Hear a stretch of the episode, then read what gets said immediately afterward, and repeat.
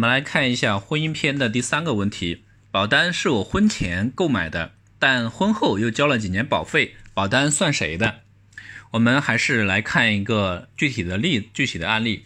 宋先生结婚前呢，老爸离世，他继承了老爸的两百万存款，因为有了这笔意外之财，意外之财，宋先生就给自己买了一份五年交费的人寿保人寿保险。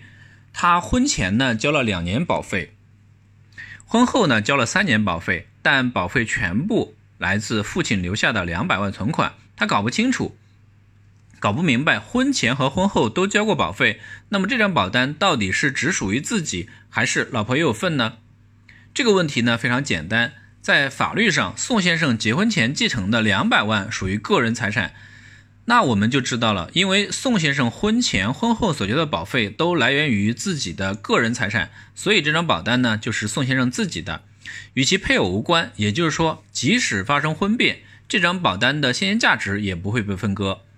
那所依据的法律条文是什么呢？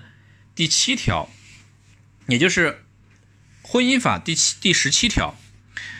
夫妻在婚姻关系存续期间所得的下列财产呢，归夫妻共同所有：一、工资奖金；二、生产经营的收益；三、知识产权的收益；四、继承或赠与所得的财产，但本法第十八条第三项规定的除外；五、其他应当归共同所有的财产。夫妻对共同所有的财产有平等的处理权。我们再来看一下第十八条是怎么规定的。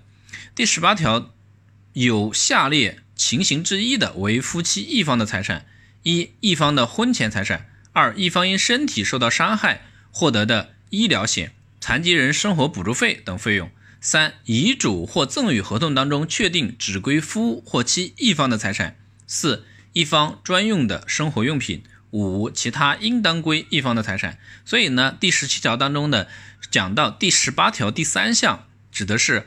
遗嘱或赠与合同当中确定只归夫或妻一方的财产，所以呢，我们来总结一下，保单是我婚前购买的，但婚后呢又交了几年保费，这张保单算谁的？